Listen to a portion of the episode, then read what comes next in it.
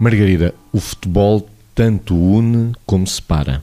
É verdade, o futebol tanto une como separa.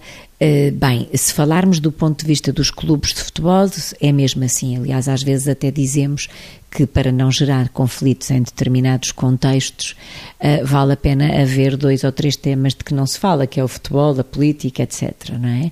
Mas uh, Neste sentido, quando estamos a falar de campeonatos, quando estamos a falar e quando vamos fazendo caminhadas, e fazemos caminhadas nos campeonatos até lugares extremamente dignos, eh, meias finais, finais, enfim, aqui claramente eu acho que une mais. Depois, o que é que separa é que às vezes não sabemos lidar, ou as pessoas em geral não sabem lidar entre os vencedores e os vencidos. Eu acho que é aqui, neste, entre aspas, corpo caloso entre vencedores e vencidos, é aqui que às vezes as pessoas não sabem, se desunem mais. É aqui que as pessoas muitas vezes parece que uns são os bons e outros são os maus. E não é nada disso. Quer dizer, quando as pessoas vão até determinado momento eh, de uma determinada competição, quando as equipas vão até determinado momento de uma determinada competição e chegam lá pelo melhor de si, da forma mais correta e também da forma mais digna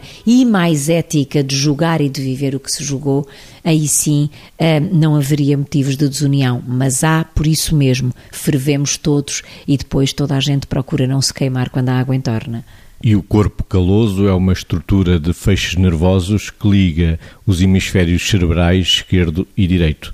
Vítor, o futebol tanto une como separa muitas vezes uh, separa pelo lado da clubite, não é? Que já falámos aqui.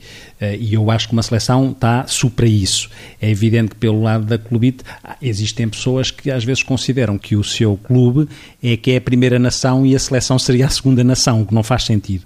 Mas essa é uma questão. A outra é, tem a ver com o nosso funcionamento enquanto povo português, porque às vezes sentimos-nos desunidos da nossa seleção eh, quando a coisa não corre bem, mas isso não tem que ser necessariamente, é, é uma resposta mais primária nossa, porque nós vivemos de alguma forma condicionados por alguns mitos culturais e de arquétipo, mitos que nos que atravessaram gerações enquanto o povo português se foi formando e que parece que em determinadas alturas se tornam presentes. Eu às vezes digo que, eh, por um lado, somos um bocadinho ciclotímicos e por isso é que amamos e desamamos e temos que ter algum cuidado com isso, temos que calibrar isto na relação com os nossos símbolos, porque faz sentido tentar calibrar na medida do possível, não quer dizer que não nos apaixonemos e não nos desapaixonemos, mas convém não cairmos na tentação destes mitos que eu às vezes refiro, que é, por um lado, temos o mito da padeira de Alesbarrote e vamos a eles e vamos conseguir e vamos ganhar, depois a coisa corre menos bem e ficamos no mito do velho do Restelo, não vamos conseguir, nunca conseguimos,